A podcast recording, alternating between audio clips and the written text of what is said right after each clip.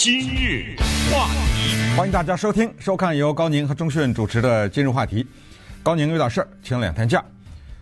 昨天有一个新闻事件呢，因为它波及的面非常的广，所以有必要给大家讲一下。尤其是这个新闻事件呢，在华人的社区当中也是比较关注的，或者至少是说曾经非常关注的。而且这个事情，如果我们现在提出来的话，在华人社区之内，我没有做过民意调查，但是可以相信，应该是超过半数的人对这个问题是有比较强烈的看法的。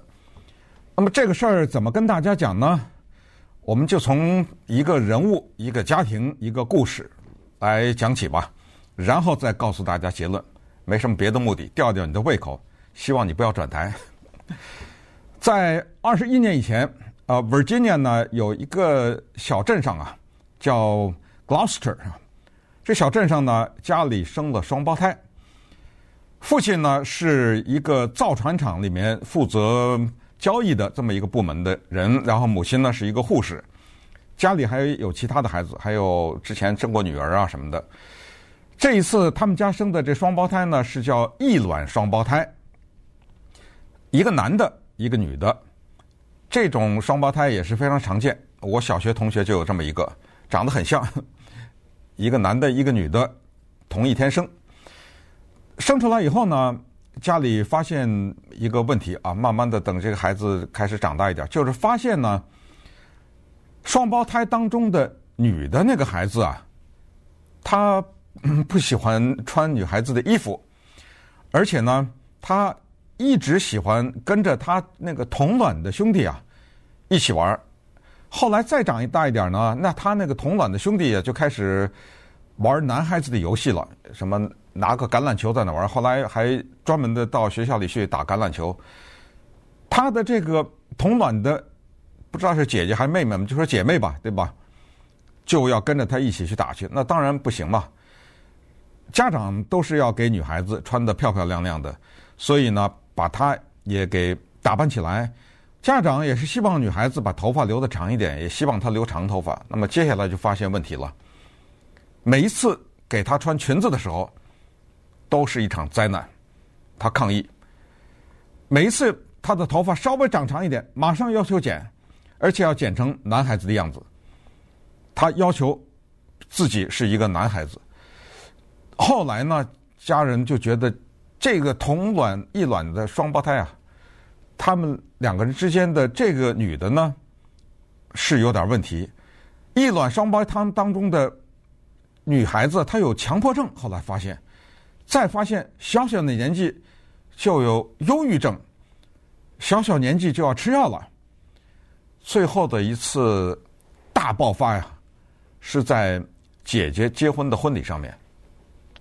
之前也知道他喜欢男孩子，假小子无所谓，头发短就短，不穿裙子不穿裙子就不穿嘛，也没什么。但是姐姐结婚那天呢，家里这个异卵双胞胎的女孩子就提出来，我要穿裤子。那家里不干，说你这是婚礼啊，你是女孩子啊，你看我们花这么多钱啊，买了这么漂亮的裙子，就非得逼着她穿。呃，当时她可能也小吧，也没什么发言权。他就只好穿了，但是那一次婚礼呢，他彻底的崩溃了，整个的就发疯了，人进入到一个癫狂的状态，嚎啕大哭啊、闹啊等等。这下就事情就比较严重了啊，于是家里再次的找医生给他治病，就一直以为这个孩子有病，他需要看，没有想到别的。后来呢，在非常痛苦的过程当中，这个女孩子进入到了中学，熬到了中学毕业的时候，她就跟她身边的几个好朋友，她的朋友还多数的都是男孩子，就跟他们说呢，说我其实是一个男的，我知道我有女性的生殖器，我知道我是个女的，但是在我的身体里藏着一个男孩子，我不认识那个女孩子。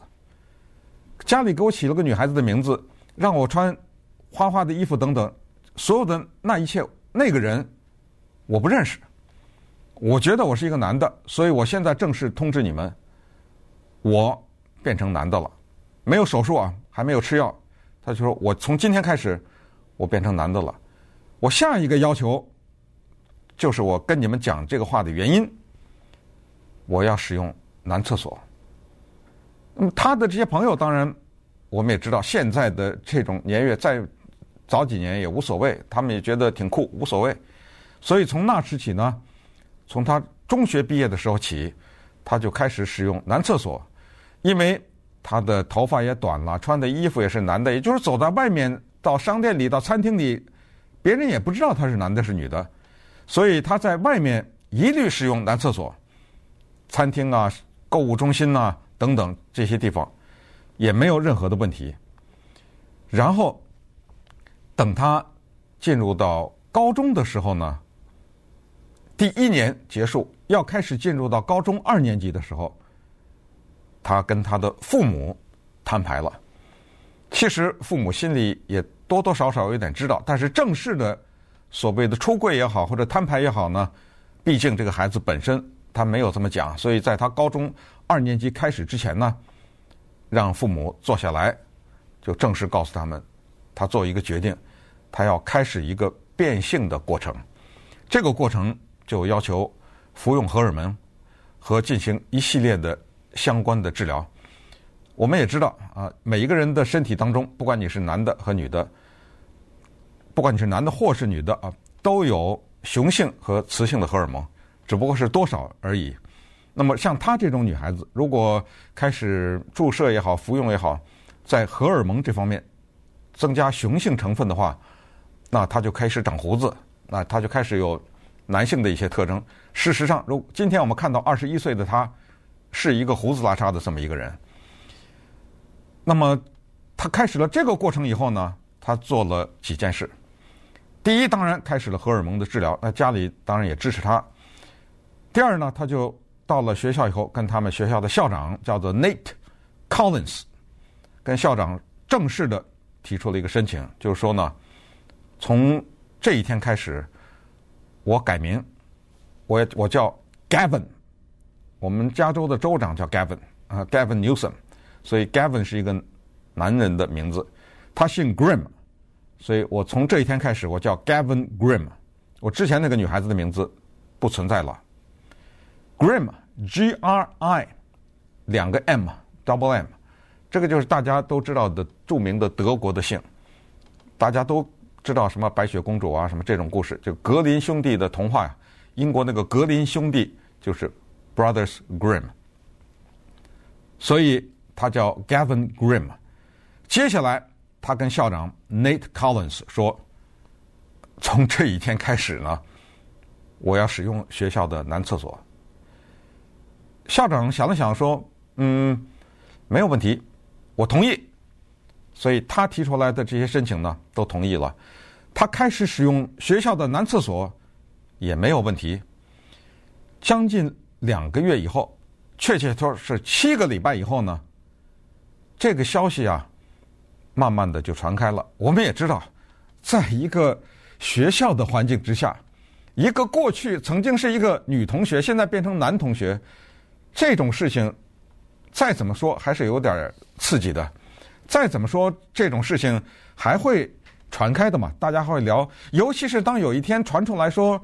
过去这个女孩子开始上男厕所的时候呢，这个在 Gloucester 这种小镇上，那就更是变成了挺大的一件事儿。这个小镇是一个什么情况呢？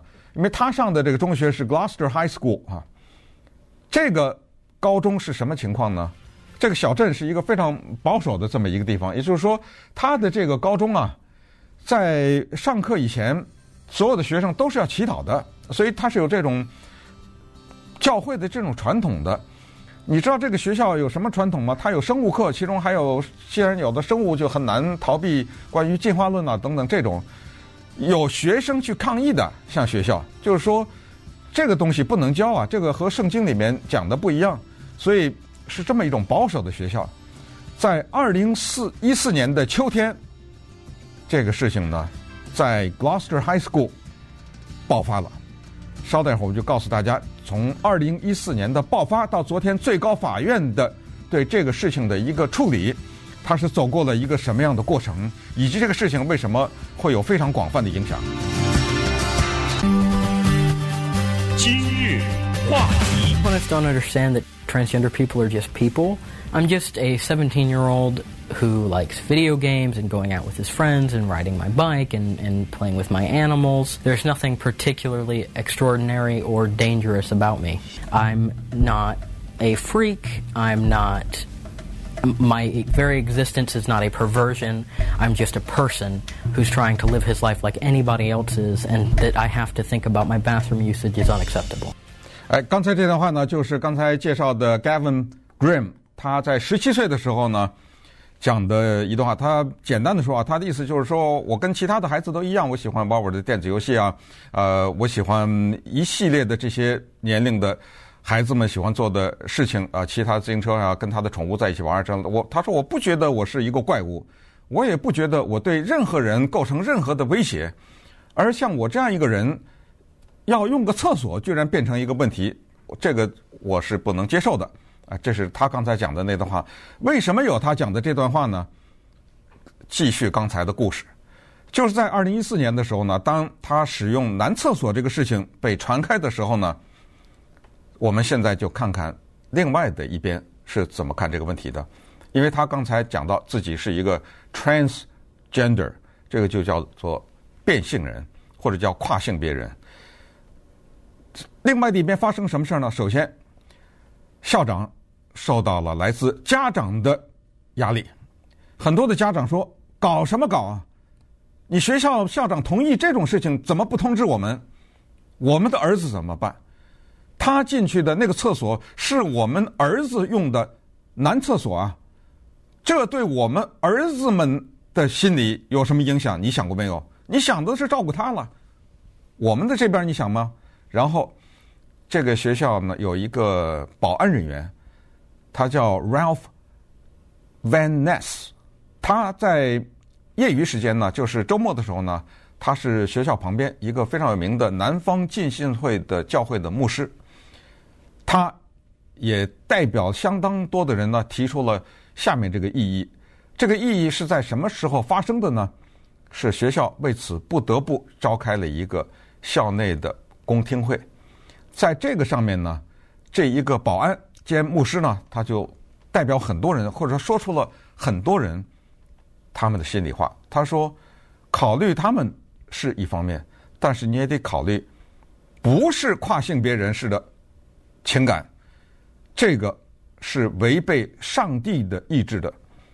他说：“别的我不相信，我作为牧师，我有一个东西，我斩钉截铁的相信，上帝不会错。你告诉我，上帝错在哪儿？肯定没有嘛，上帝是完美的，对不对？上帝不会错，上帝可没有说让人变性啊，他造的男的就是男的，女的就是女的。”所以，在上帝的面前，我有神赋予我的责任。我不同意，他变不变不管，我不同意他用男厕所。这个事情不能在这个学校制造这种先例。所以在这种极大的压力之下呢，校长就想了一个折中的办法，因为他也知道 Gavin 呢很痛苦，他也知道一个人，说实话。咱们用一个可能这个变性的孩子也不喜欢听的话，叫做“身不由己”，就是说，这不赖我呀，我生出来就有这种冲动，我就不想当女的。这个不是跟你闹着玩，不是跟你开玩笑，不行，你试试，怎么你你要不要辨别性呢？对不对？他肯定不是假的，我真的有这个，怎么办呢？学校呢就做了一个折中，这个折中呢，就使得这个事情变成了诉讼了。一路打到了最高法院，可是，在我们华人，可能有一些人看起来这个折中没有问题啊。这个折中是什么呢？这学校说：“好吧，我为了安抚两方面，我就给你一个人放置一个厕所，叫做无性别厕所，你用好不好？我安排这么一个地方，就是这个。”让 Gavin Grimm 不干了，他说：“什么叫无性别啊？我是男的呀，我是男的，我为什么不能用男厕所啊？你干什么逼着我去一个叫无性别？你让其他那些男孩子、其他女孩子进，他你为什么不让他们进无性别厕所啊？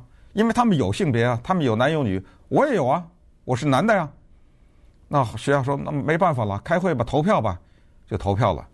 当然可以想而知，一投票呢，多数的人就反对。”那你既然反对的话，我就告你了。所以，这个就变成了一个案子，他就把学区告到了法院，因为这个投票是发生在学区，或者我们叫做校委、教委啊等等，发生在这个领域里面，所以他告了。告了以后呢，在诉讼的过程当中呢，是一路学校都是败诉的，一直呢走到了第四。巡回上诉法庭，第四巡回上诉法庭呢，那个法官呢，到最后是给了一个非常可以说旗帜鲜明的一个裁决，就是说呢，学校这种做法，校区这种做法呢，是旧的传统，必须他用的词叫摒弃，因为现在到了。新的时代，我们要接受新的价值观念。那么学校这样做法呢，违背了一个人的他的基本的人权，所以判学校败诉。但是学校以及家长，他们当然一路都会上诉，不上诉怎么会进到最高法院呢？对不对？他一共一定会是他败了他就上嘛。他们还有别的想法，就是说你考虑了他的自由。我的宗教自由你考虑了吗？比如说，我的宗教让我反对这个东西，那你坚持这样，那我的感情或者你反过来说情感，是不是也受到伤害？那我可不可以反告你呢？或者说，我的宗教自由不是也是宪法保护的吗？对不对？那么他受到了歧视，那我还不舒服呢？啊，所以他就是这么着，用这种角度呢去上诉。Gavin Grimm 呢？他上诉的时候，他起诉的时候还是奥巴马做总统的时候，所以呢，当时我们也知道，奥巴马做总统的时候呢，有过著名的 Title Nine，这个可能在无数的之前听到过的校园的什么性骚扰啊，什么这方面都会扔出这个第九条来。Title Nine 呢，它的意思就是说，在公立学校当中严禁性别歧视，而这个严禁性别歧视呢，它扩大了，就是说不能说光是男的歧视女的，女的歧视男的。对于这些 LGBTQ plus 等等这些也不能歧视，所以它含在这里面。那么现在我要上厕所你都不让，你这个构成歧视，所以我用 Title Nine 来告你。而且呢，后来在呃奥巴马在做总统之内呢，美国最高法院还有过一个比较算是历史性的裁决吧，就是把所谓职场或者联邦。雇员或者联邦的雇人机构当中的所谓的性歧视这一条呢，最高法院最后裁决说，要含对这些跨性别啊 LGBTQ 包括 Plus 这些人，因为之前呢在宪法当中不能性歧视，这个没有什么争议，没有一个人可以说我就性别歧视，没有这个在宪法当中早都已经不存在。但是当时争的是什么呢？争的是。要不要把这些同性恋人和跨性别这些人加在这个里面？是争这个东西。当然，我们也可以想象，在国会里面，或者甚至在最高法院里面，也有人反对。就是当时我们立这个宪法的时候，并没有提到这一条。你不，你别给我偷偷摸摸的把这个给我加进去。所以变成了诉讼，然后最后到最高法院，最高法院裁决就是可以就。但是到了川普做总统的时候呢，也做了一些相对的改变。也就是说呢，这个事情。就有一点回潮，就包括大家知道的，在军队里面的对于跨性别啊这些人的士兵的问题。最关键呢是在川普做总统期间呢，关于一个体育比赛的问题。这个呢，你也可能听说过啊，可能有些人对这个方面呃态度还蛮强烈的。我至少本人听过啊，这方面的有一些身边的人的表达，就是一个跨性别的人怎么参加体育比赛的问题，是不是很公平的问题？那么，以川普呢所代表的他的这一派就是说不行。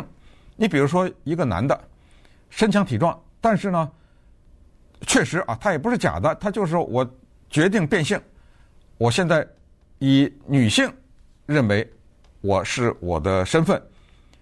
那么，如果他去参加女性的那个比赛的话，一般的来说，那些女性就没办法有任何获胜的机会了嘛，对不对？这样的会不公平，所以在川普任内呢，就认为这个就不行。再长话短说呢，就进入到了拜登的任期内。那么拜登回来以后，那么当然这个又有所改变。所以在这种情况之下呢，就这么摇来摇去，摇来摇去呢，就到了最高法院。之前呢，在第四巡回上诉法庭作出裁决以后呢，当时是跟那个学校说，我们已经裁决了，这个男孩子胜诉，让他用。可是后来那个学区说不行，因为稍等，我们这儿还在向最高法院来上诉呢。那这个期间，在我们等待的这个期间，他应该用什么厕所？请最高法院给我们一个回答。那么最高法院说，在我们审理期间呢，或者我们决定是否审理这个期间呢，他还是不能用男厕所，因为我们并没有做出什么裁决嘛。但是在昨天的时候呢，这个事儿就出来了。是什么裁决呢？这个裁决就是不予受理。不予受理是什么意思呢？有两个意思。普通的意思就是不予受理，就是我同意下级法院的裁决。那就是获胜了。那么昨天呢，Gavin Grimm 算是获胜了，但是这个是有条件的获胜。怎么叫做不予受理呢？因为昨天有两个法官，一个是 Alito，一个是 Thomas，这两个人呢是说我们愿意受理这个案子。显然是他们在背后议论的时候呢，有一个七比二，这是我的推测，就是我们不予受理。那么这两个人呢同意，可是可能是那七个人反对。就不予受理，但是有一个附加的条件，这个附加的条件就是我们的这个不予受理不代表司法先例，也就是以后再有这样一个案子出来的时候，你不能引用这个，哎，你看人家最高法院不受理，所以这个事儿你就别再打了。到了下级法院的裁决就是这么，别往最高法院去了，人家不予受理，不行啊。这个第一呢，不代表司法先例；第二，不代表我们同意下级法院的裁决。这两点至关重要。为什么至关重要？就是我刚才开始讲的，它有广泛的意义。因为大家可能不知道，在全美国各地现在有成百上千的类似的诉讼，一个一个的都在往最高法院那儿挺进呢。所以最高法院呢，在昨天的时候释放了这个信息，也是这样讲。但是不管怎么样，普遍的认为呢，是 Grimm。赢了。那么他在知道自己获胜了以后，他说了这番话。I am excited that after um, many years of fighting, six years of fighting, we finally have a resolution in this case. Um, however, I think it is important to highlight how unfortunate it is that a then 15 year old was ever put to that position in the first place, and as well as to highlight the fact that no student, no person should ever have to advocate for their very humanity on behalf of themselves. 哎，他就说我很兴奋啊，等等。他说，但是呢。说实话，像我这么一个人，花了六年的时间去打这个官司。大家不要忘了，当年我只有十五岁。 他说，没有任何一个人应该在他十五岁的时候，为他自己最基本的这么一个人权，经历这么一档子事情。